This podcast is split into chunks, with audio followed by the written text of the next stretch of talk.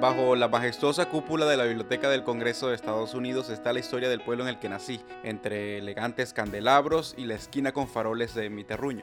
Cada vez que puedo vuelvo a este lugar y pido emocionado que me traigan estos textos. Siempre me toca deletrear al bibliotecario Sarasa, Z-A-R-A-Z-A. Y siempre sonrío mientras subo la mirada a la cúpula y respiro profundamente.